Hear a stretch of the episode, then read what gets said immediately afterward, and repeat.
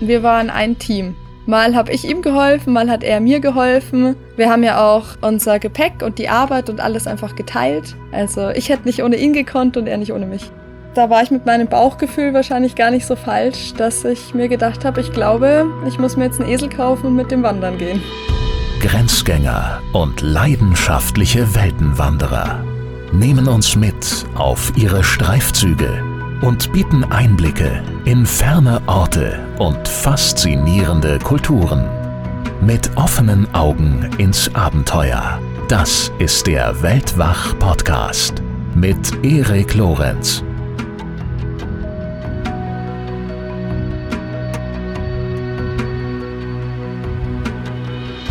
mit einem Esel auf Wanderschaft gehen. Und zwar von München bis ans Mittelmeer. So sah Lotta Lubkolz lang gehegter Kindheitstraum aus.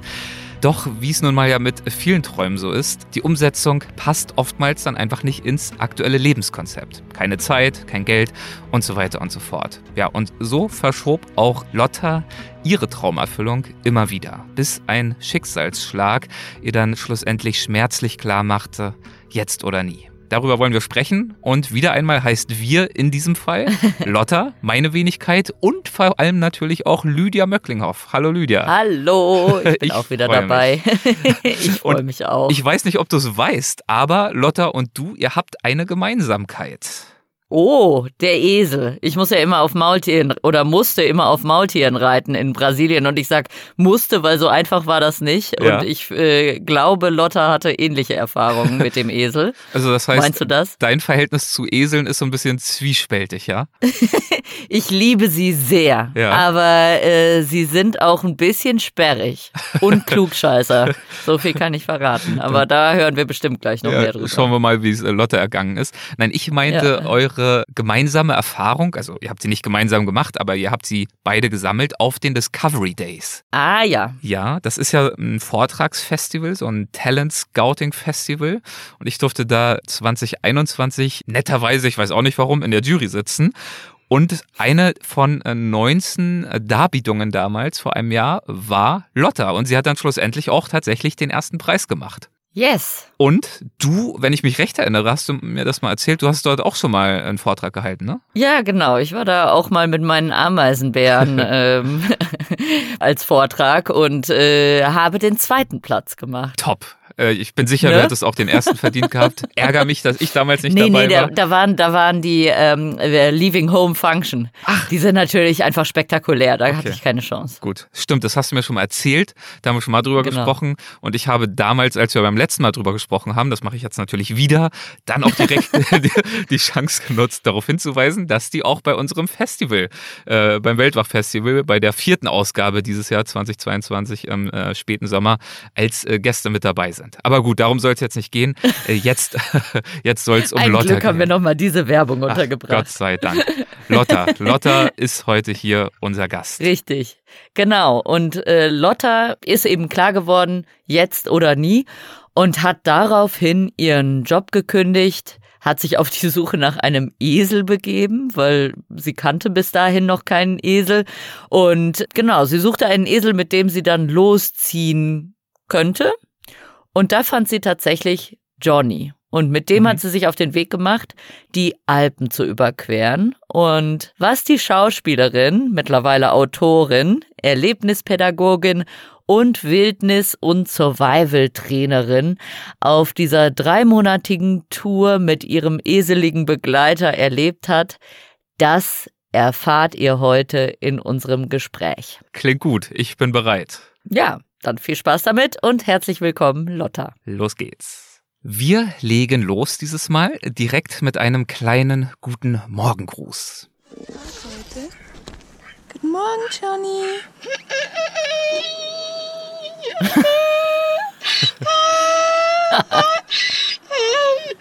ja, guten Morgen, mein Schatz.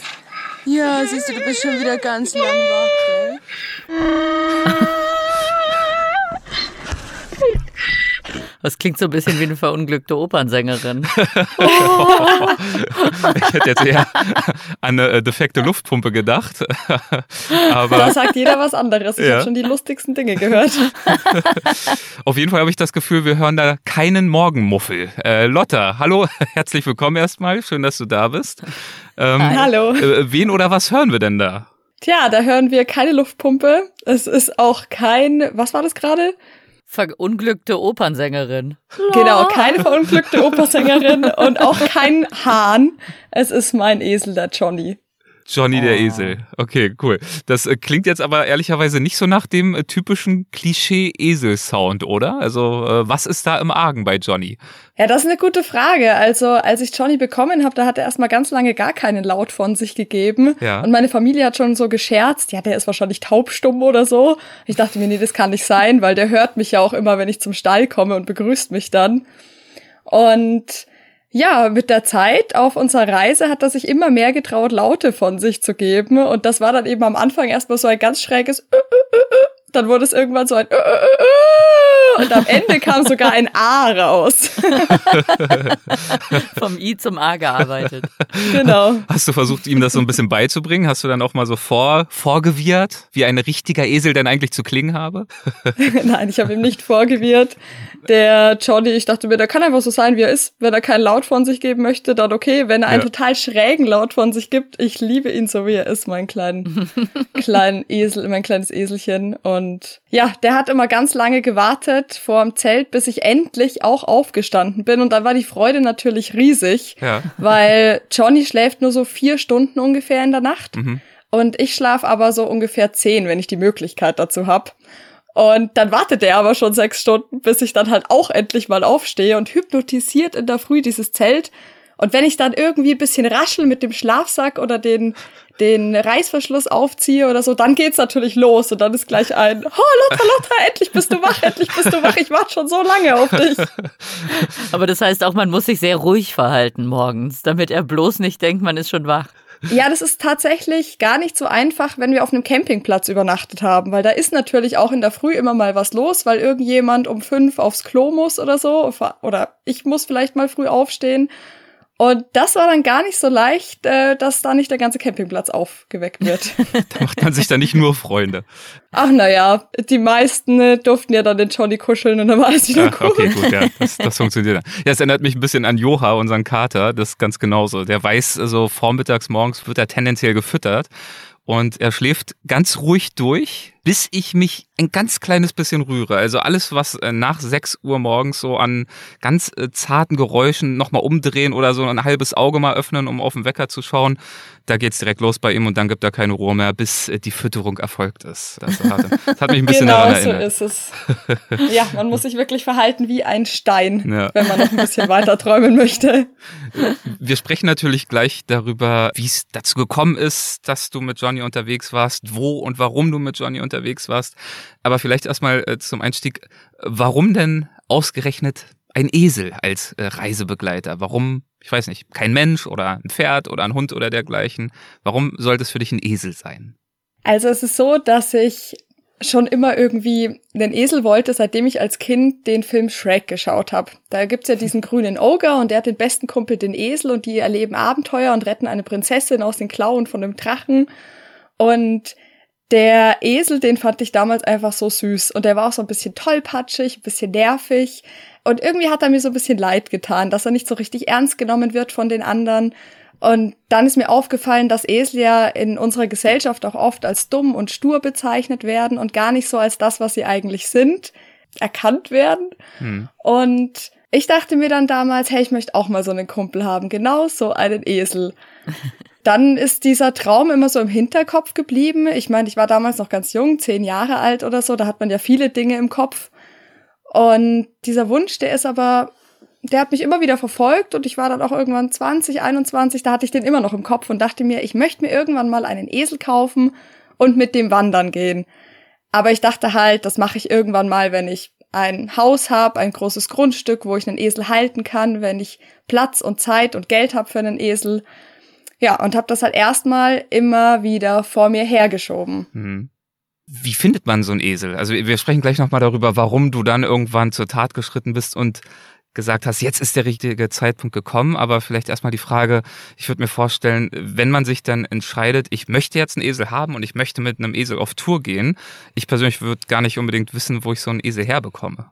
Also als allererstes habe ich mir mal Eselbücher gekauft von Judith Schmidt zum Beispiel. Die schreibt ganz tolle Eselerziehungsbücher und wie Aha. muss man denn einen Esel halten und auf was muss ich achten, wenn ich mit einem Esel wandern gehe. Ich hatte ja keine Ahnung von diesen lieben Tieren und wollte mich erstmal erkundigen, kann ich überhaupt einen Esel halten und vor allem wo.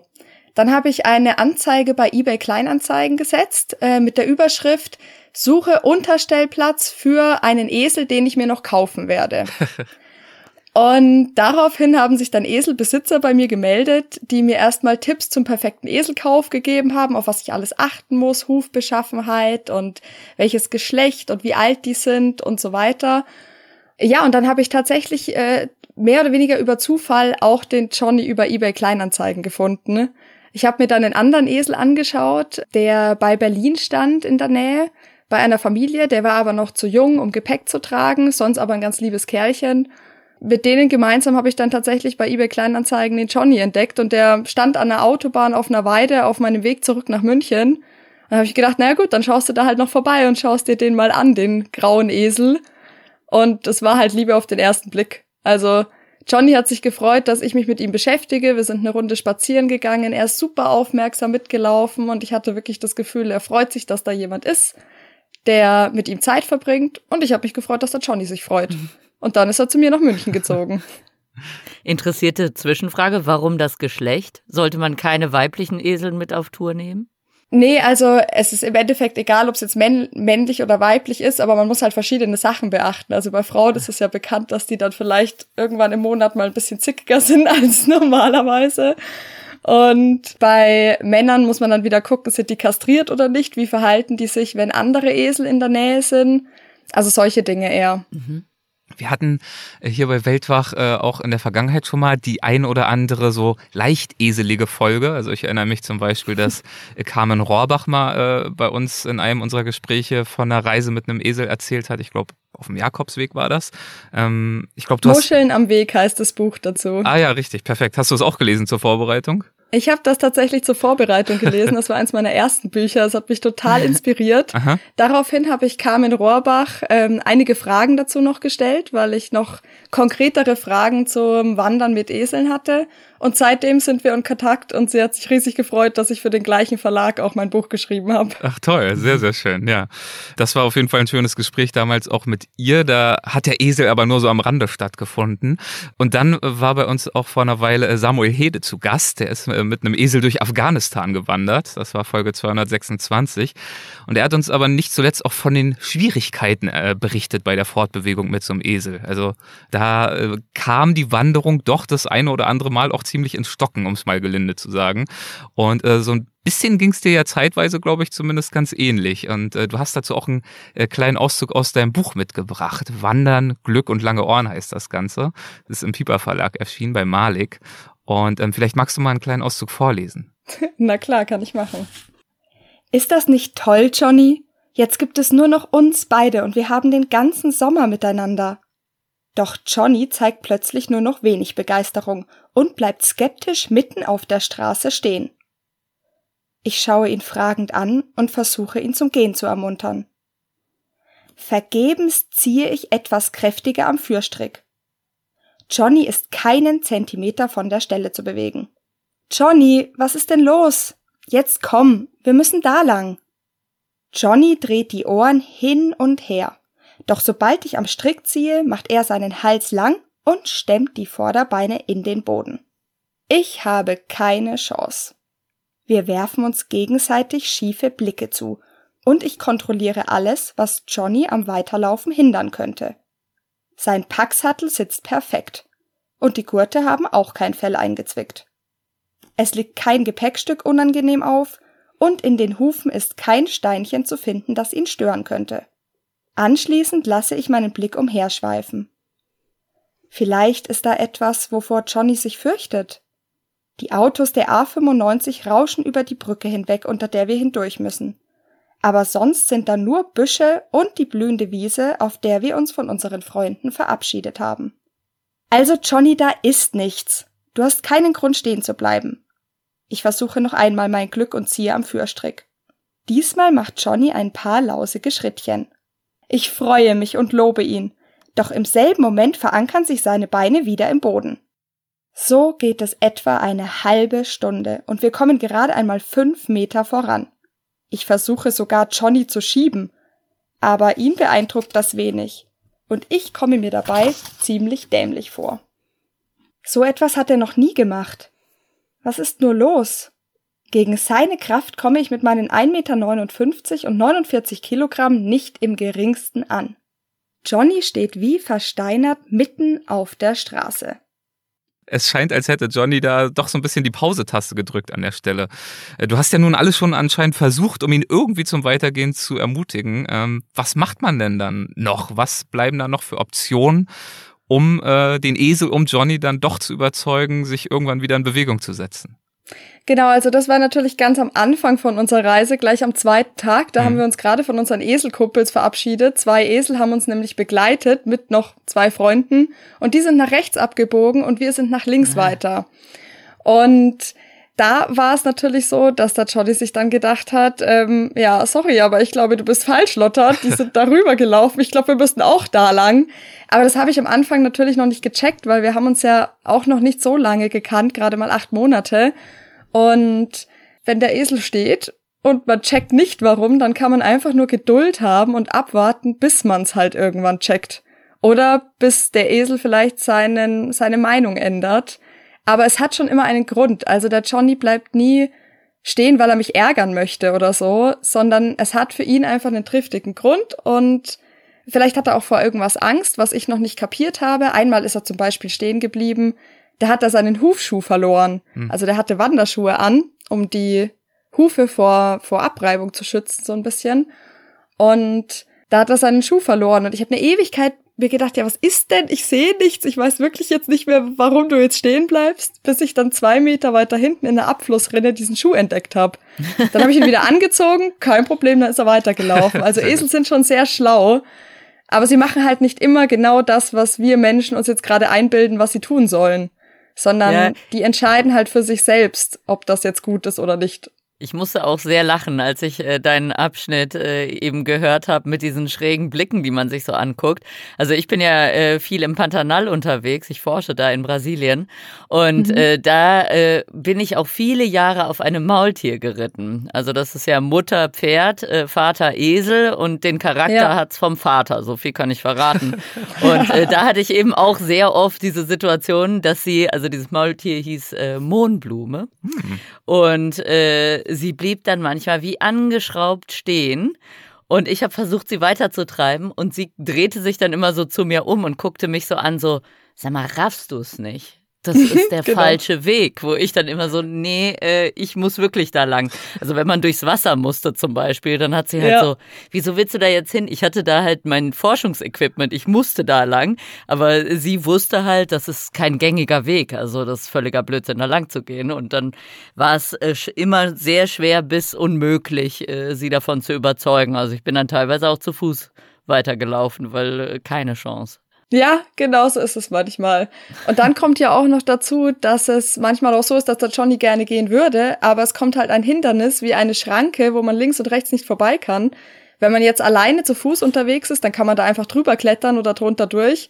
Aber der Johnny, der würde sich nicht irgendwie hinlegen und drunter durchroppen, sondern dann muss man halt manchmal echt so einen Umweg von zwei Stunden in Kauf nehmen, nur weil da eine Autoschranke im Weg steht. Oh Mann.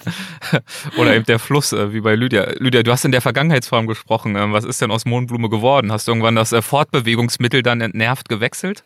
Nee, äh, nee also auch so ein bisschen, ähm, aber sie ist mittlerweile in Rente. Okay. Also sie äh, hampelt immer noch auf den Wiesen um die Häuser rum, aber sie wird nicht mehr geritten. Das heißt, sie hat ihre wohlverdiente Rente äh, Rente jetzt mittlerweile. Aber du hast auch so von Gefahren gesprochen, die er sieht, die du vielleicht noch nicht wahrgenommen hast. Wir haben auch äh, da in Brasilien schon gesehen, wie die ganzen Maultiere in der Pferdeherde aufgereiht äh, vor dem Wald standen und mit den Hufen mhm. geschart haben. Und die ganzen Pferde haben weiter gegrast, die haben noch nichts gerafft. Und an der Stelle, wo die Maultiere standen, war tatsächlich der Jaguar versteckt im Gebüsch, haben wir dann gesehen. Oh, wow. Also die haben es gesehen, die Pferde haben davon noch überhaupt nichts mitbekommen. Und die haben halt tatsächlich, die sind tatsächlich schlau, sie sind aber auch der Meinung, man ist schlauer als man, also sie sind schlauer als man selbst. Und sie müssen einem so ein bisschen zeigen, wie das alles so Gesundes Selbstbewusstsein. Ja, sie sehen einfach alles, was der Mensch sagt, erstmal nur als Vorschlag an. Ja, genau. Diskussionsgrundlage. Genau. Und als du da äh, mit Johnny diskutiert hast in der Szene, aus der du gerade vorgelesen hast, Lotta, ich glaube, dann ist ja sogar noch irgendeine Autofahrerin angehalten und hat ja auch noch versucht mitzuhelfen. Richtig.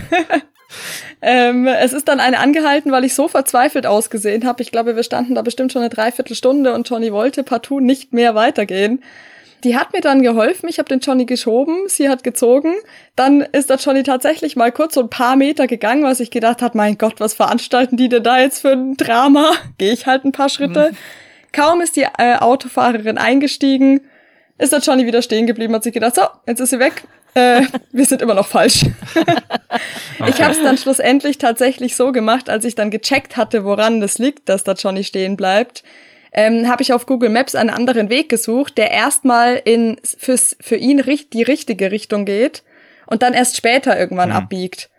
Aber obwohl er da bei der nächsten Kreuzung die Esel nicht mehr gesehen hatte, war es so, dass er da erstmal stehen geblieben ist wieder und sich immer noch gedacht hat, sorry, aber ich glaube, Du sollst nochmal überlegen. Nicht so ganz richtig. genau, aber am nächsten Tag ging es dann wunderbar. Also er musste sich wirklich erstmal so dran gewöhnen. Ach so, wir sind ja jetzt zu zweit unterwegs. Okay, alles klar, jetzt habe ich es auch gecheckt. ähm, man merkt also, man braucht Geduld, man braucht Einfühlungsvermögen, all das. Ähm, warst du denn zu diesem Zeitpunkt eine grundsätzlich tiererfahrene Person? Hast du immer schon Tiere gehabt? Warst du von Pferden umgeben oder sonst irgendwas? Oder war Johnny dein erster tierischer Begleiter? Ich habe tatsächlich schon immer so ein bisschen Kontakt zu Tieren gehabt. Also ich habe ähm, Reiten gelernt, da konnte ich gerade mal so laufen, weil meine Tante ein Pferd hatte. Und habe während der Schulzeit auch Voltigieren gemacht, also so richtig mit Rückwärtshaltung vom galoppierenden Pferd und so. Daher kannte ich mich schon mit Pferden ein bisschen aus. Mhm. Also dementsprechend, was jetzt irgendwie putzen und Hufe und auf was ich achten muss und so. Aber mit einem Esel vorher hatte ich noch keinen Kontakt. Da, zu Hause hatte ich halt mal ein Meerschweinchen und mal eine Katze, die irgendwie mein bester Kumpel gewesen ist. Aber tatsächlich nicht so intensiv wie mit dem Johnny und dass ich halt auch die alleinige Verantwortung habe, weil als Kind hat man ein Haustier, aber die ganze Familie hilft mit. Hm. Und der Johnny, da habe ich schon auch gemerkt, also der ist mittlerweile ein richtiges Familienmitglied und der gehört einfach zu mir. Aber ich habe natürlich auch eine große Verantwortung für ihn. Also Esel werden ja bis zu 50 Jahre alt, Johnny ist jetzt 20. Oh wow. Dann habe ich den vielleicht tatsächlich bis ich 60 Jahre alt bin. Also ich hoffe es. Und das ja. ist eine lange Zeit. Mhm. Krass wusste ich gar nicht, dass sie so alt werden. Das ist natürlich. Ja, ich dachte auch, die werden so alt wie Pferde. Ja. Nee, Esel können tatsächlich älter werden. Also man weiß es natürlich nie, das ist wie bei Menschen auch, es mhm. kann immer irgendwie was sein. Aber bis zu 50 Jahre können sie alt werden. Ich hoffe, der Johnny wird 60. ähm, was hattest du denn mit Johnny jetzt eigentlich genau vor? Also, mein heimliches Ziel war ja schon das Meer. Dass wir es bis ans Meer schaffen von München aus zu laufen. Aber ich wollte mir damals keinen Druck machen. Ich dachte mir, ich möchte alles einfach ganz langsam angehen. Ich bin noch nie gewandert zuvor. Ich war auch noch nie zuvor in den Alpen, geschweige denn der Johnny. Ich bin auch mit dem Johnny nur Tagesetappen gewandert. Also es war für mich wirklich alles das erste Mal. Wenn du vom Meer sprichst, sprichst du also nicht von äh, Nord- oder Ostsee, wenn du jetzt die Alpen ansprichst. Ach so, nee, vom Mittelmeer. Genau. Genau, mhm. vom Mittelmeer. Und also ich wollte mich selber nicht unter Druck setzen, dass ich jetzt sage, ich will bis ans Meer laufen und dann müssen wir das auch schaffen, weil ich wie gesagt noch keine Ahnung vom Wandern hatte, sondern habe halt gesagt, wir laufen jetzt mal Richtung Süden. Ich habe mir drei Monate freigenommen, mal gucken, wie weit wir es jeden Tag schaffen. Ich hatte keine Tagesetappen geplant oder Übernachtungsplätze, sondern habe das wirklich einfach alles über den Tag passieren lassen und immer nur so die ungefähre Richtung vorgegeben, weil heimliches Ziel war ja das Meer. Und so haben wir dann jeden Tag auch einfach auf uns zukommen lassen. Manchmal haben wir fünf Kilometer geschafft und manchmal waren es 18. Ja, weil ich kann mir schon vorstellen, dass das auch gewagt ist, da nicht die Etappen und vor allem die Übernachtungsmöglichkeiten zu planen, wenn man mit einem Esel unterwegs ist, ne?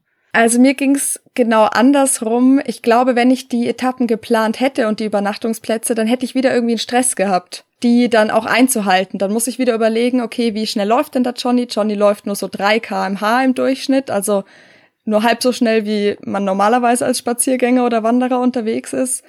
Und ähm, kann ich dann überhaupt die ganzen Wege mit ihm laufen? Okay, das sind jetzt noch 15 Kilometer bis zur Unterkunft. Schaffen wir das heute noch? Oh nein, jetzt regnet's. Und dann ist man ja doch immer wieder in so einem mhm. Plan mhm. drin, den man einhalten muss, weil man ja Leuten gesagt hat, ich bin heute Abend dort. Und ich wollte das aber komplett mal hinter mir lassen. Dieses mhm. Planen, was also ich habe ich bin so ein Mensch, ich habe davor ungefähr alles geplant, also ganz ganz viel und ich war auch total ungeduldig und mit dem Johnny wollte ich das mal lernen. Hm. Und genau deswegen wollte ich auch gerne den Johnny mitnehmen, weil ich wusste, mit dem Esel und mit dem tierischen Begleiter kann ich eben nicht so planen, wie ich das machen kann, wenn ich alleine bin. Wenn ich alleine bin, dann kann ich einfach mal sagen, okay, oh, es fängt jetzt an zu gewittern, ich laufe jetzt einfach mal schneller und dann schaffe ich es noch bis zur nächsten Stadt. Oder ich nehme einen Bus oder so, wenn ich heim möchte.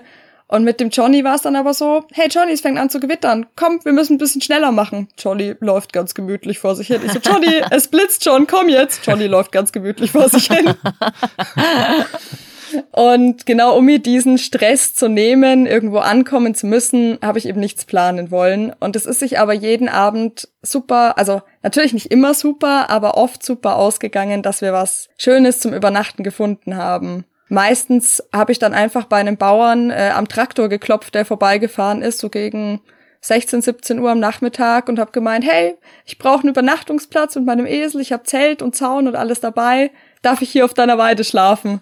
Und das war gar kein Problem. Dann haben wir noch Wasser und Heu mit dazu bekommen. Ach, witzig. Eben, ich hätte gar nicht gedacht, dass es so leicht ist, Übernachtungsplätze zu finden. Aber. Das heißt, du hast dann einfach dein Zelt aufgestellt, du hast gerade einen Zaun auf, äh, angesprochen, den hast du dann da noch drumherum gebaut, sodass äh, Johnny nicht entfliehen konnte und dann war es das eigentlich schon. Genau. Ich hatte ein kleines Zelt dabei, Johnny seinen Zaun. Mhm. Das war mir lieber, als ihn anzubinden irgendwo, weil das finde ich irgendwie nicht so ganz Johnny gerecht. Ich möchte, dass der dann auch rumlaufen kann und frei sein kann. Der ist ja den ganzen Tag schon am Führstrick, wenn er neben mir herläuft. Mhm, ja. Da wollte ich, dass der sich wälzen kann und hinlegen und rumlaufen und chillen, bis wir am nächsten Tag dann weiter wandern. Und du hast gerade gesagt, dass du eigentlich so eine Planerin bist und vielleicht auch ein bisschen hektisch manchmal unterwegs bist. Ich habe auch gelesen, dass du jetzt eigentlich nicht so die passionierte Wanderin ursprünglich warst, weil dir das eigentlich auch alles viel zu langsam geht und zu lange dauert. Ja, richtig. Wie war denn diese Umstellung für dich? Ist dir das zum Teil auch schwer gefallen, da dann Ruhe zu bewahren? Boah, ja, das war echt anstrengend am Anfang. Also, ich liebe ja den Johnny zum Glück. Mhm. Dementsprechend bringe ich dann auch die, äh, die Geduld gerne auf. Aber manchmal, wenn man dann alleine ist und das geht irgendwie ewig nicht vorwärts und dann ist da ein Hindernis und dann denkt man sich, oh nee, jetzt bin ich zwei Stunden diesen Hang runtergelaufen, jetzt müssen wir ohne Witz wieder den Hang hoch, weil es da nicht weitergeht. Ich krieg die Krise. Mhm. Wie es eben manchmal so ist auf Reisen, es ist immer ein Auf und Ab. Ja. Und ja, manchmal saß ich natürlich auch völlig verschwitzt und fertig am Straßenrand, hab mir gedacht, was mache ich da eigentlich? Und dann kam aber wieder ein ultra schöner Moment und ja, dann hat man wieder gemerkt, ey, es lohnt sich einfach unterwegs zu sein. Und man wird ja dann doch auch mit jedem Tag so ein bisschen relaxter, weil man merkt, es funktioniert. Mhm. Aber der Johnny war der beste Begleiter überhaupt. Auch wenn ich mir manchmal gedacht habe, also ein bisschen schneller könnte es jetzt schon laufen. ein bisschen schneller wäre doch ganz nett, ja. Ähm, ich erinnere mich jetzt auch gerade dran, dass du vorhin ja erzählt hast, dass du diese Idee oder diesen Wunsch, diesen Traum, mal mit einem Esel unterwegs zu sein, à la Shrek, ja schon ganz lange hattest und lange auch vor dir ja, hergeschoben hast ähm, und sozusagen eher im Sinn hattest, auf den, in Anführungszeichen, richtigen Moment zu warten, vernünftig zu sein, idealerweise, bevor man sich einen Esel anschafft, auch ein Haus mit Garten und Wiese und Stall idealerweise auch zu haben, um dann darauf eingestellt zu sein. Was hat denn dazu geführt und was hat dich gedanklich auch dazu befähigt, äh, dann offenbar anscheinend ja irgendwann zu sagen, in deinen frühen Zwanzigern, glaube ich, weiß jetzt nicht mehr genau, mhm. ähm, ist mir jetzt egal, da warte ich jetzt nicht drauf, ich nehme jetzt irgendwie drei Monate Zeit und der richtige Zeitpunkt ist genau jetzt.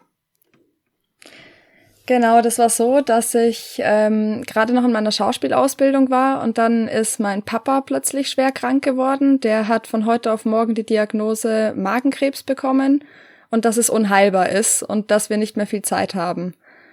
Und ja, da habe ich von jetzt auf nachher einfach gemerkt, krass, wie schnell sich das Leben ändern kann und ähm, wie schnell auf einmal alles anders aussieht. Und mein Papa hatte immer den Traum, wenn er mal in Rente ist, dass er mit einem Traktor und einem Zirkuswagen ums Mittelmeer fahren möchte. Davon hat er mir strahlend erzählt, seitdem ich als kleines, drei-, vierjähriges Kind auf seinen Schultern gesessen bin. Mhm. War das sein Traum, ähm, das mal zu machen, wenn er in Rente ist. Und ja, ein halbes Jahr nach der Diagnose ist er dann ähm, mit 59 Jahren gestorben und hat sich diesen Traum eben nicht mehr verwirklichen können. Wir haben in der Zeit sehr intensiv Zeit miteinander verbracht. Ich habe teilweise auch noch die ähm, Ausbildung pausiert, um eben bei ihm zu sein und äh, mich mit um ihn zu kümmern. Und habe ihn beim Sterben begleitet, war auch dabei, als er gestorben ist. Und ähm, ja, da ist mir dann einfach so bewusst geworden, hey Lotta, du hast auch so einen Traum, den du schon seit einer Ewigkeit vor dir herschiebst, weil es gerade nicht passt und weil du dir denkst, irgendwann passt es dann vielleicht mal besser. Aber wenn das wirklich das ist, was du machen möchtest, dann mach's jetzt, weil ich habe keine Ahnung, wie ja. lange ich noch hier sein kann und wie lange ich die Möglichkeit vielleicht dazu hab und gesund bin. Ja, und dann ging's los. Wie hat deine Familie darauf reagiert, als du dann erzählt hast, dass du jetzt deinen eigenen Traum äh, nicht länger aufschieben möchtest? Ja, es war natürlich zuerst mal ein äh, fragende Blicke, die mir da entgegengeschaut haben, wie von wegen, du willst dir jetzt einen Esel kaufen, aber was willst du denn jetzt mit einem jetzt Esel? Hast du den Verstand verloren. Und ja, ja wirklich so ein bisschen, äh, das, also im, du wohnst doch in der Stadt, wo willst du denn einen Esel halten? Auf deinem Balkon oder was hast du vor? Und dann hatte ich gerade ähm, einen Job gefunden in einem ähm, in einem Büro. Es hatte auch so ein bisschen was mit Schauspiel zu tun und so. Aber äh, der Job hat mir ohnehin nicht gut gefallen und dann habe ich halt gemeint, ja mein Gott, dann kündige ich den halt und gehe halt wandern mit dem Esel. Und dann war es so, was, du kannst doch jetzt nicht deinen festen Job kündigen? Und äh, was in aller Welt hat sie vor? Und meiner Mama, ihr Freund, der Amir, das ist ein sehr, also meine Eltern waren getrennt, als mein Papa krank geworden ist schon. Und meine Mama, ihr Freund, der Amir, ist ein sehr strukturierter und geradliniger Mensch der hat sich dann halt gedacht, ja, aber mach doch irgendwie noch eine Ausbildung oder ein Studium oder ein Praktikum, aber doch bitte nicht einfach den Job kündigen und mit einem Esel wandern gehen. und hat mich dann gefragt, was bringt dir das denn eigentlich? Und ich habe es trotzdem gemacht, aber die Frage, was bringt dir das eigentlich, die hat mich tatsächlich äh, immer wieder beschäftigt. Mhm. Und jetzt im Nachhinein kann ich ihm ganz stolz und erfüllt beantworten, was mir diese, was mir diese Reise dann gebracht hat. Aber das wusste ich natürlich davor auch noch nicht. Ja. Ich hatte nur das tiefe Bauchgefühl, das ist jetzt gerade genau das Richtige, was ich jetzt machen muss für mich. Wie die Antwort aussah, das können wir uns ja noch ein bisschen aufheben auf die Frage, was bringt dir das eigentlich?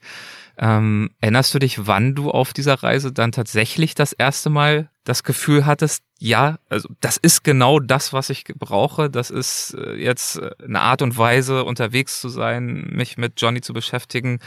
In meiner äh, momentanen Lebenssituation tut mir das gut und das war genau die richtige Entscheidung. Ja, und zwar, ähm, also es gab immer mal wieder so Momente, aber an einen erinnere ich mich jetzt gleich direkt. Das war kurz vor Landeck. Da hatten wir einen wunderschönen Übernachtungsplatz, auch wieder auf einer Weide ähm, in einem Tal, aber mitten zwischen den Bergen, auch mit einer schönen Aussicht. Und es war einfach alles drumrum perfekt. Wir sind durch einen Ort gelaufen und da habe ich Mirabellen und einen Kuchen geschenkt bekommen für Och, später nett. und einen Joghurt. Und ähm, Johnny hatte äh, Wasser bekommen von den Bauern und Heu. Und wir waren irgendwie auf diesem Platz und ich dachte mir, boah, wie schön ist das denn bitte, dass wir gerade hier sind, dass wir das erleben dürfen und dass die Sonne scheint und dass wir einfach so ein riesiges Glück haben, wieder so einen schönen Übernachtungsplatz gefunden zu haben. Und ich freue mich jetzt richtig einzuschlafen, morgen aufzuwachen und dann weiter zu wandern.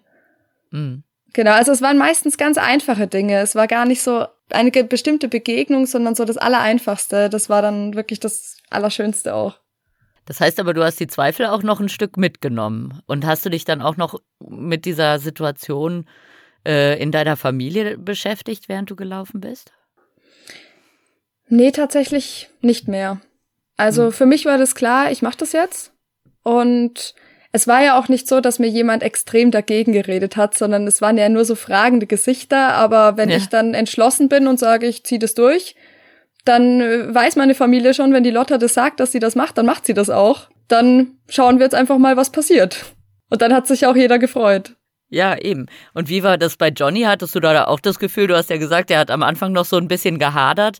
Hast du da auch so eine äh, Entwicklung wahrgenommen, dass er vielleicht auch dir mehr vertraut hat, aber dass er auch mehr Lust an der ganzen Unternehmung bekommen hat? Ja, total. Also der Johnny musste erstmal checken, was ich eigentlich vorhabe. Was er sich natürlich am Anfang schon gefragt hat, so, okay, jetzt habe ich hier den Packsattel auf und jetzt wandern wir weiter und äh, was ist jetzt morgen und jetzt schlafe ich heute woanders, als ich gestern geschlafen habe.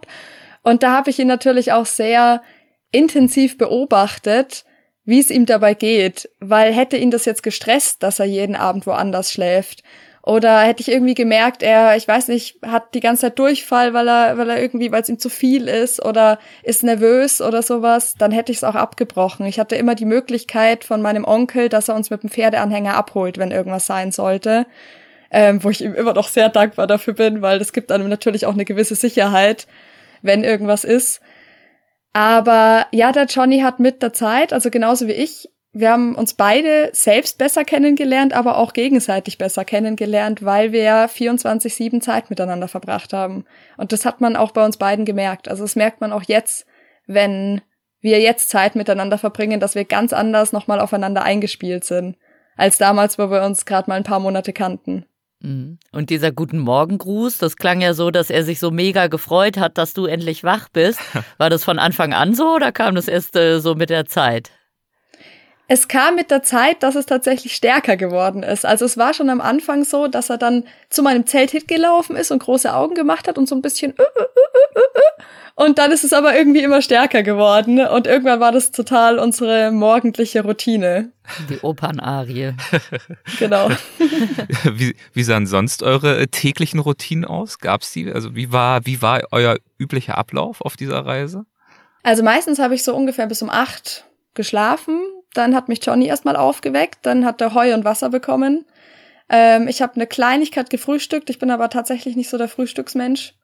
Und dann habe ich gleich Sachen zusammengepackt, ähm, Johnny gesattelt, mich gesattelt und mal geguckt, in welche Richtung wir ungefähr müssen. Das war dann ähm, in den Alpen relativ einfach, weil da gibt's ein Tal und man orientiert sich an den Bergen links und rechts und läuft halt in eine Richtung. Und ja, dann erstmal, dann einfach mal gelaufen, gelaufen, gelaufen und geguckt, was so passiert auf dem Weg und was wir Schönes sehen und ob wir da weiterkommen oder eben auch vielleicht nicht. Und dann am Nachmittag gegen 16 Uhr habe ich schon angefangen, so ein bisschen Ausschau zu halten nach einem geeigneten Übernachtungsplatz, sei es eine Wiese oder bei einem Bauern. Wir haben auch im Kuhstall einmal übernachtet. Wir durften auch einmal in einem Hühnerstall schlafen. Oha. Oder manchmal bin ich auch durch ein Dorf gelaufen, wenn ich nichts gefunden habe. Und dann kamen Leute, haben den Johnny gestreichelt, haben gefragt, wo ich herkomme. Und dann habe ich gemeint, hey, ich suche noch einen Übernachtungsplatz. Wisst ihr vielleicht jemanden mit einem Garten?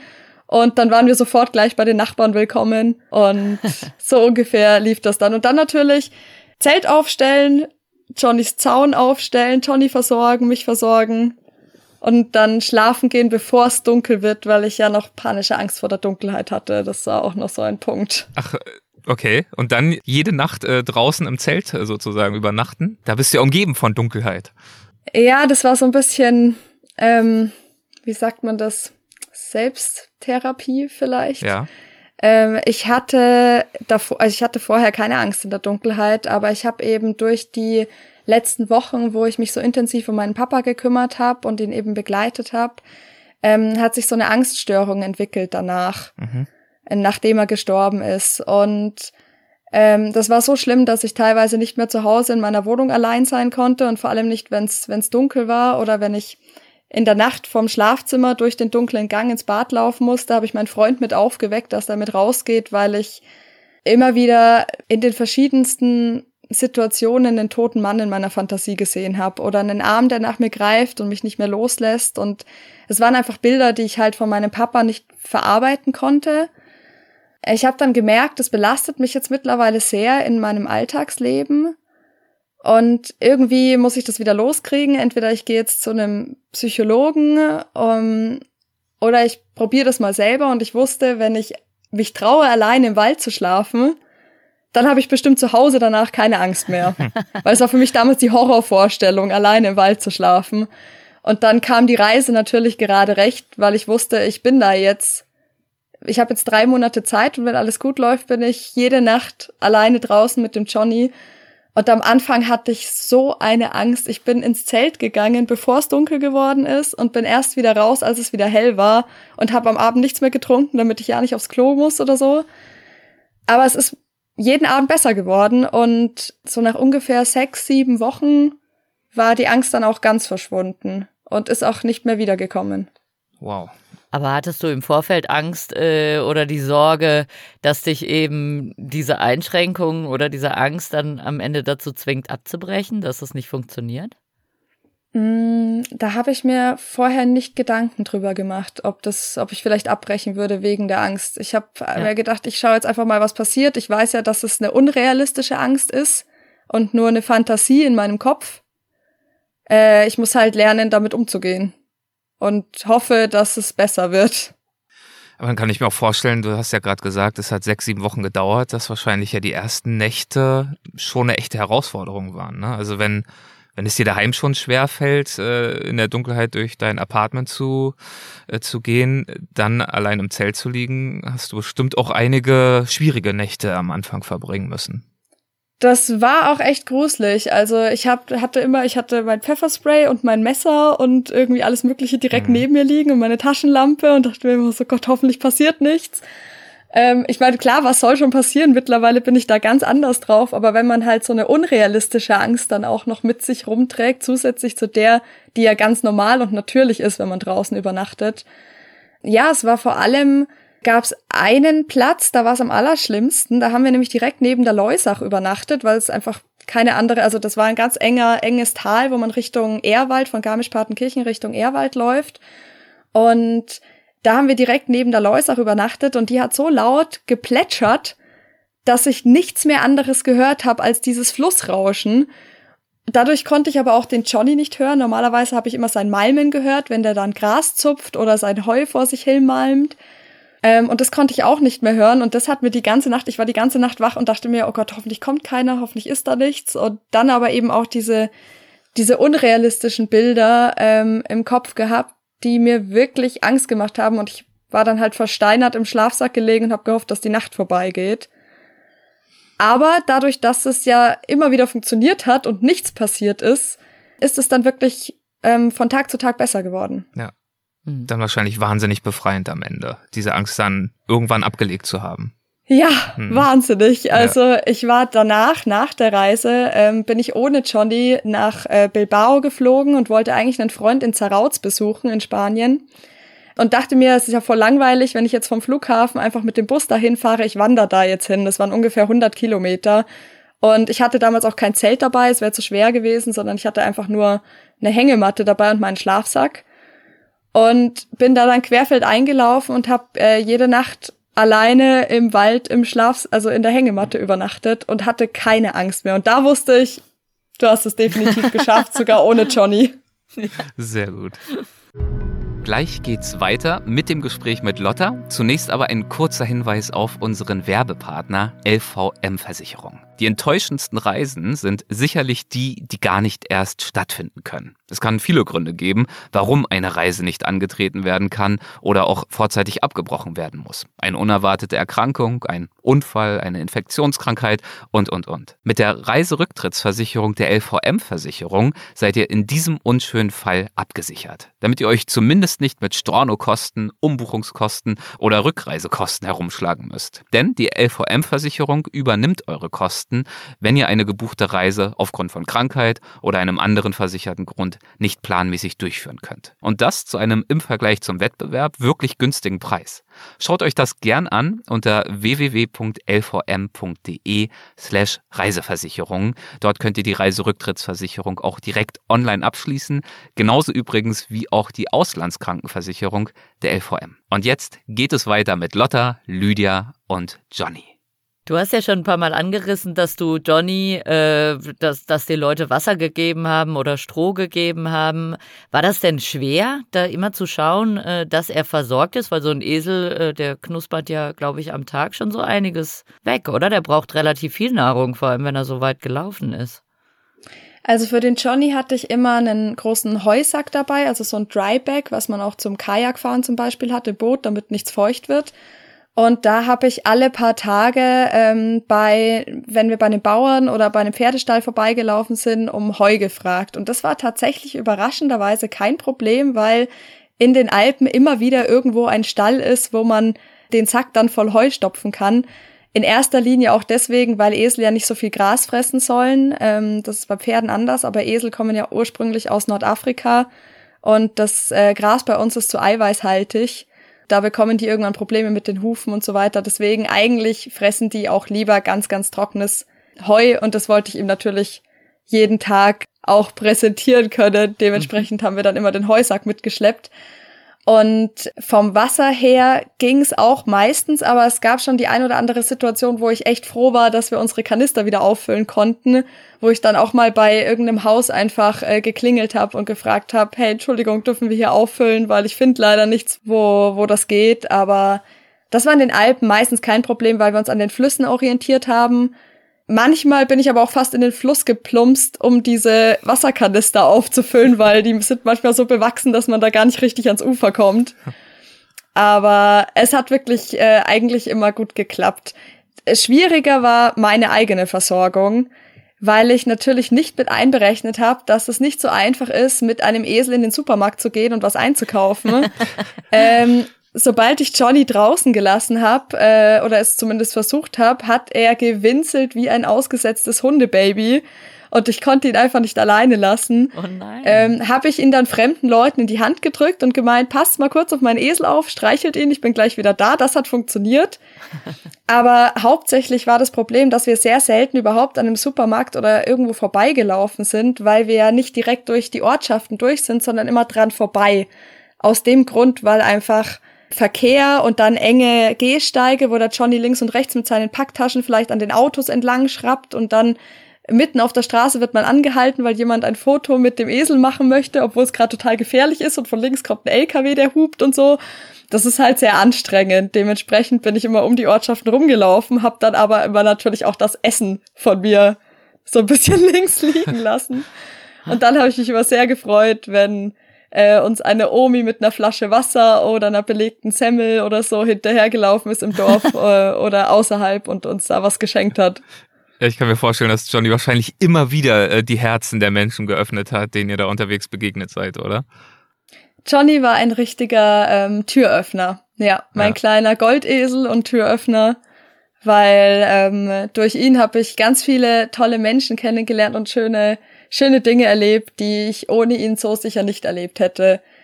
Zum Beispiel einmal, da durften wir bei einer Familie übernachten und ich war in der Früh bei denen in der Küche gesessen und habe gefrühstückt. Da hat mich gerade meine Mama für drei Tage besucht und wollte mitwandern. Wir waren bei dieser Familie beim Frühstück gesessen und auf einmal klopft's an der Terrassentür und die Besitzerin geht so an die Tür, macht auf und sagt so, Lotta, komm mal, ich glaube, das ist für dich. Und dann ist Johnny aus seinem Gehege ausgebüxt und war auf der Terrasse gestanden und hat mit der Schnauze so gegen die Tür geklopft, weil er auch unbedingt rein wollte. Natürlich. Hier gibt's Kuchen. genau, ja, es war wirklich, also wirklich, also äh, wusstest du das schon?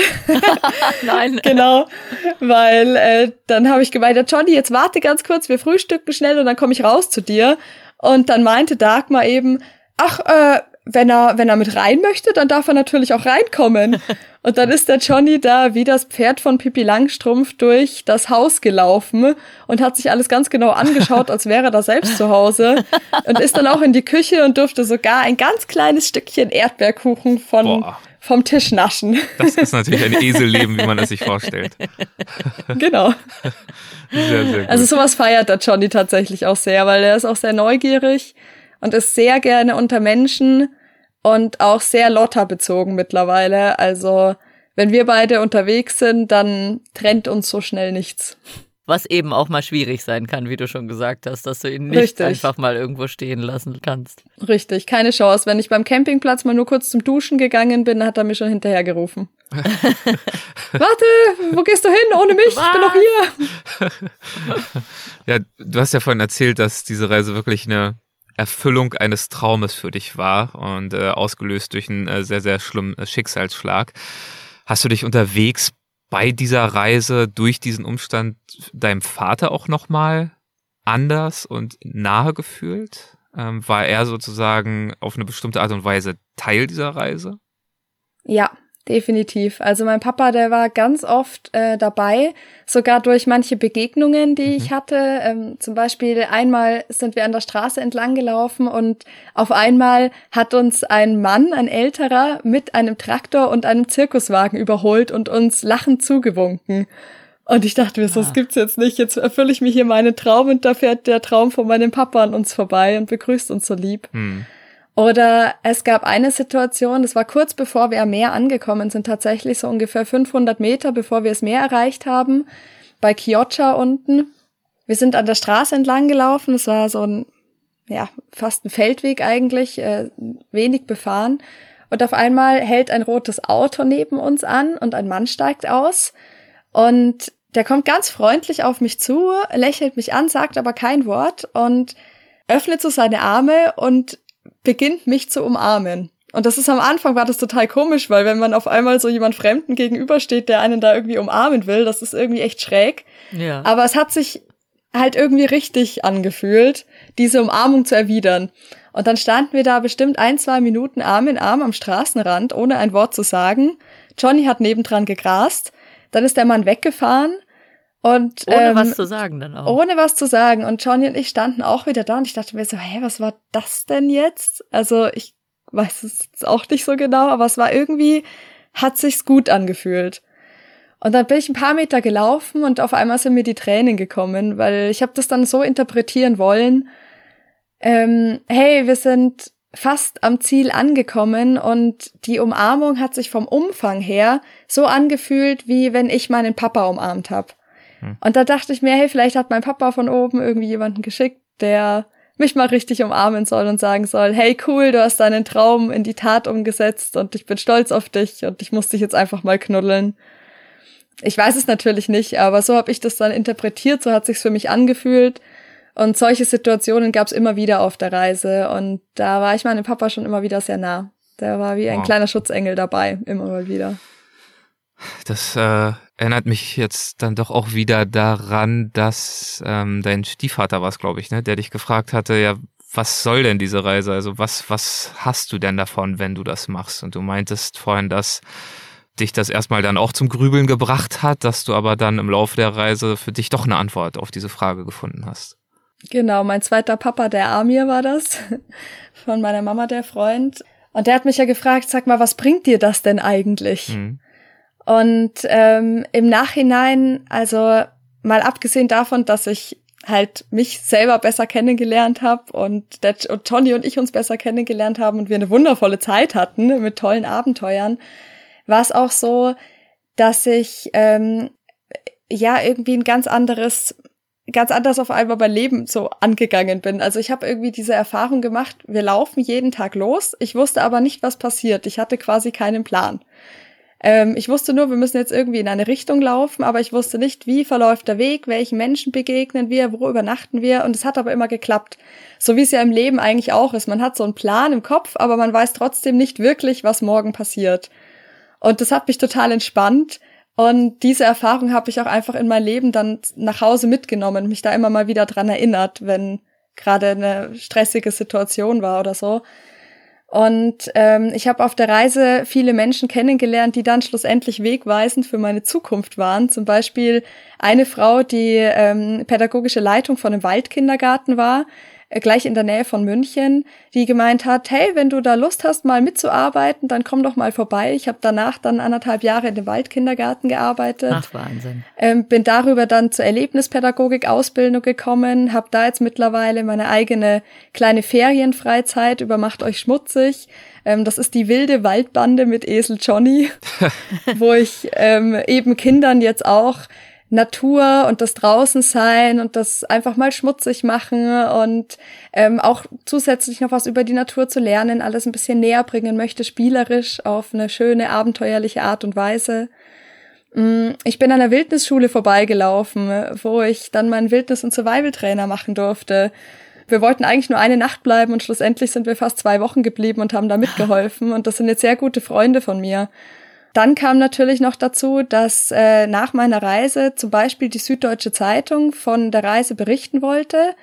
Und ich habe in dem Interview so ganz lässig erwähnt, ach, ich habe so viel erlebt, ich könnte ein Buch drüber schreiben. Mhm. Und genauso haben die das abgedruckt. Und schwupps hatte ich Anfragen von Verlagen, die gemeint haben, hey, hast du nicht Lust, da ein Buch draus zu schreiben? Was ein zweiter großer Traum von mir gewesen ist, als ich nämlich in der Grundschule war, in der dritten Klasse sollten wir mal eine Fantasiegeschichte schreiben. Die war zwei Seiten, glaube ich, sollten das sein. Ich habe zehn Seiten geschrieben und habe damals schon gesagt, so Schauspielerin und Autorin, das wäre doch cool. Ich würde gerne mal schreiben, aber ich wusste dann nicht genau über was und das hat sich dann eben auch einfach so ergeben durch diese Reise. Also kann ich mittlerweile, glaube ich, schon sagen, ich glaube, die hat mir was gebracht. ja, Wahnsinn. Also deine, diese Reise hat wirklich dein Leben um, ich weiß nicht, 180 Grad auf jeden Fall komplett äh, verändert und in eine neue Richtung gestoßen, kann man schon so sagen, oder?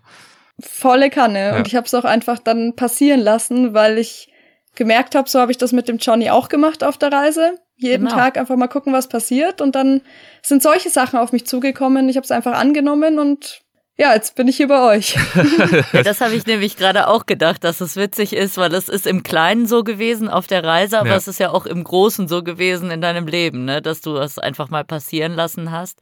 Und ich denke dann auch, dann ist ja jeder Schritt in die richtige Richtung, die sich richtig anfühlt, ist ja der richtige. Also der kann nicht genau. falsch sein. Und sei es, man ist gerade auf dem Weg zum Meer oder sei es, man sucht das Glück in seinem Leben. Genau, und ähm, da war ich mit meinem Bauchgefühl wahrscheinlich gar nicht so falsch, dass ich mir gedacht habe, ich glaube, ich muss mir jetzt einen Esel kaufen und mit dem wandern gehen. Ich, ich finde genau das, was du auch, äh, was ihr beide gerade gesagt habt, dieses man muss es dann auch passieren lassen. Ähm, das das ja. finde ich so wunderbar an der Geschichte, denn es ist ja schon, glaube ich, eine Fehlannahme oder eine, eine, falsche Erwartung, dass nur weil man zu irgendeiner längeren Reise aufbricht, dass automatisch zu völlig neuen Erkenntnissen, zu einem völlig neuen Leben, zu irgendwelchen Antworten auf die großen Lebensfragen äh, führt. Also genauso ist es möglich, von einer Reise genauso engstirnig und mit Vorurteilen belastet oder was es auch sein mag, äh, zurückzukommen oder die alten Probleme aus seinem alten Leben immer noch nicht aufgearbeitet zu haben. Ich glaube, dass es dir tatsächlich dann auch äh, anzurechnen ist, dass du es, und das S sind ja ganz viele Sachen, haben wir ja drüber gesprochen, es wirklich hast passieren lassen und überhaupt dich geöffnet hast für diese vielen, vielen äh, Chancen und Impulse, die sich dir da unterwegs geboten haben. Ja, es hat, glaube ich, auch gut funktioniert, dadurch, dass ich mir nicht diesen Druck gemacht habe, wir müssen irgendwo hinkommen, sondern ich auch gesagt habe, hey, es kann auch sein, ich bin in drei Tagen wieder zurück, weil es halt doch nicht das ist, was wir machen wollen oder weil es dem Johnny oder mir dabei nicht gut geht. Und dadurch konnte ich aber auch wirklich einfach mal nur im Hier und Jetzt sein in dem Moment und nicht in irgendeinem Plan, den man sich schon wieder für später oder für morgen oder für nächste Woche gemacht hat. Wie hat's Johnny dann am äh, Mittelmeer gefallen? Ja, Johnny war am Anfang ein bisschen skeptisch, weil äh, es rauscht natürlich, das Wellenrauschen, dieses weite Nichts, äh, das hat er, glaube ich, noch nie gesehen, also gehe ich mal schwer davon aus. Und da war er erstmal ein bisschen schüchtern, hat sich so leicht hinter mir versteckt, die Ohren hin und her gedreht und so geguckt, huh, was ist denn das jetzt? Ähm, wir waren zum Sonnenaufgang tatsächlich das erste Mal zusammen am Meer, weil ich mit dem Johnny da allein sein wollte und diesen Moment einfach genießen, ohne dass groß viele Menschen am Strand sind. Und das war der perfekte Zeitpunkt für uns beide. Und das war echt richtig, richtig schön. Also er hat dann auch, wir sind am Strand entlang gelaufen und das war dann auch kein Problem, nachdem er mal so ein bisschen gecheckt hat, dass das große Nass ihm nichts tut und dass er auch nicht rein muss, weil er ist nämlich wasserscheu. Okay. Ah ja, mein Maultier, mit meinem Maultier war das auch immer ein Riesentheater, wenn das Wasser genau. den Bauch berühren sollte. Also ich verstehe Das ist bei mir aber auch ein Theater. Das sind ja, ja, eben. Ich, ich wollte gerade sagen, ich verstehe das schon. Hier im Pazifik vor LA, das ist dann schon äh, ein Issue, wenn das Wasser den Bauch berührt. Ja, das ist immer diese Kältegrenze. Ja. Aber da ist dein Maultier trotzdem noch weit gekommen gekommen, weil äh, der Johnny, der will nicht mal mit seinen Hufen ins Wasser. Also, ja, wenn da eine Pfütze ist, dann ist das schon eine Überredungskunst. Manchmal läuft er durch, aber es kann auch manchmal sein, dass ich halt das gar keine Chance. Ja, aber da ist sie auch durch eine harte Schule gegangen, weil äh, als Arbeitstier im Feuchtgebiet äh, musst du irgendwie durchs Wasser gehen, sonst äh, kommt man keinen Zentimeter weit. Aber eben der Bauch war immer, äh, also man konnte sie dann überreden, aber es war immer erstmal schwierig und es gab viele kritische Blicke nach hinten auf jeden Fall.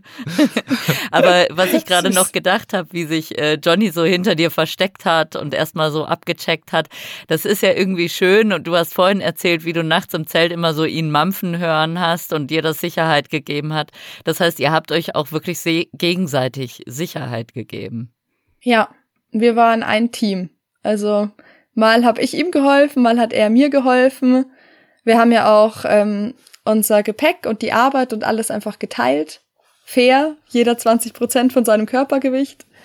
Und ähm, haben uns da einfach abgewechselt. Äh, das hat sich sehr schön eingespielt, das stimmt.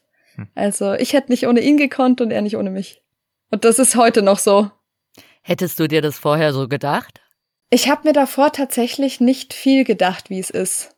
Also ich hatte sehr wenig Erwartungen und ich glaube, das war wahrscheinlich auch so ein bisschen der Schlüssel, ähm, warum es dann so schön war. Weil hätte ich mir vorher da groß was ausgemalt, wie das ist, also ich hatte wirklich einfach keine Vorstellung, wie das sein könnte. Und habe mir gedacht, ich mache das jetzt mit dem Johnny und guck, was passiert. Und das war, glaube ich, das Allerbeste. Weil sonst ist man ja doch vielleicht schnell mal enttäuscht, wenn es dann nicht so ist, wie man sich das gewünscht hat. Wie geht's Johnny heute? Was macht er so?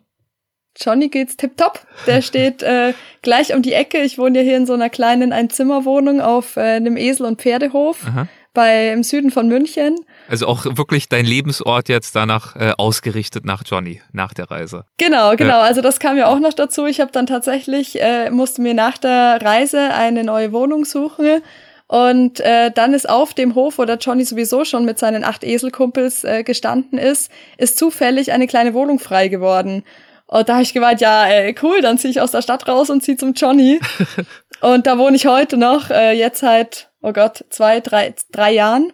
Und der Johnny steht direkt hinterm Haus ähm, in so einem offenen Paddock, der kann in den Stall rein und raus, wann immer er möchte. Und wenn ich um die Ecke komme und er hört oder sieht mich, dann ähm, werde ich erstmal lauthals begrüßt. Ach, schön. Nach wie vor. ja, es ist immer noch so.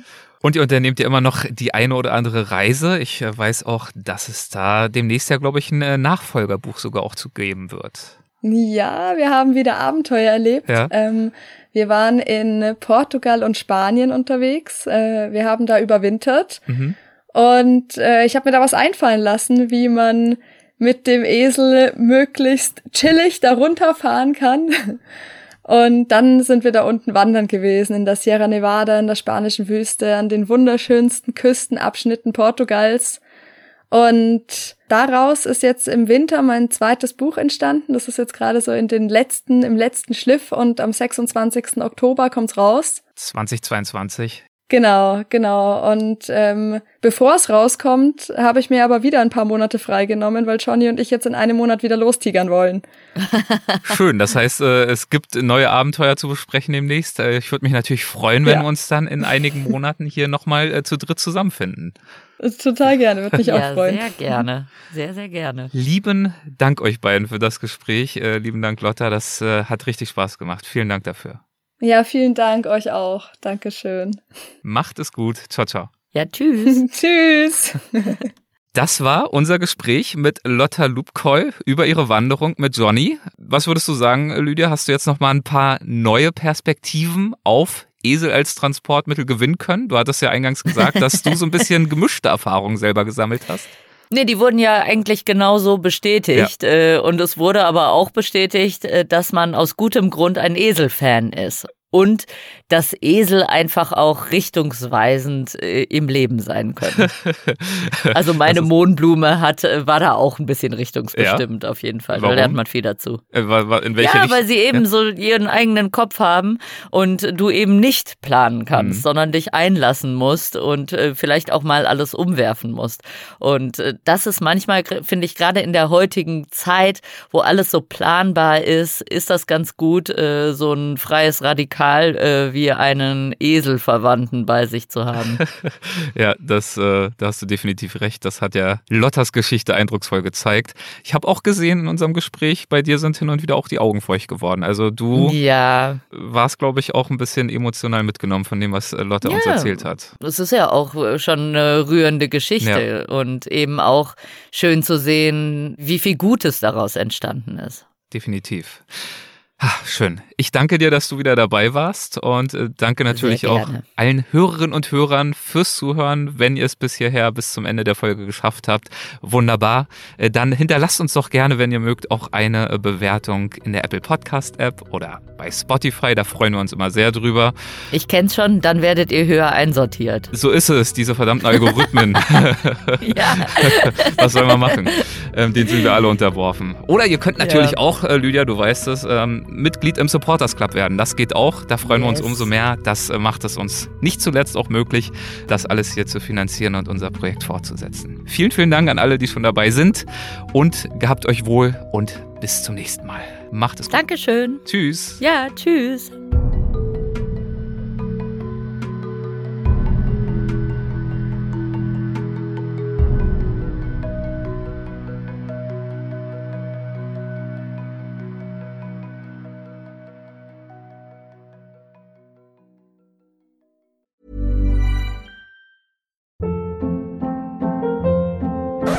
Hold up. What was that? Boring. No flavor. That was as bad as those leftovers you ate all week. Kiki Palmer here, and it's time to say hello to something fresh and guilt-free. Hello Fresh. Jazz up dinner with pecan-crusted chicken or garlic butter shrimp scampi. Now that's music to my mouth. Hello Fresh. Let's get this dinner party started. Discover all the delicious possibilities at hellofresh.com. Planning for your next trip? Elevate your travel style with Quince. Quince has all the jet setting essentials you'll want for your next getaway, like European linen, premium luggage options, buttery soft Italian leather bags, and so much more. And is all priced at 50 to 80% less than similar brands.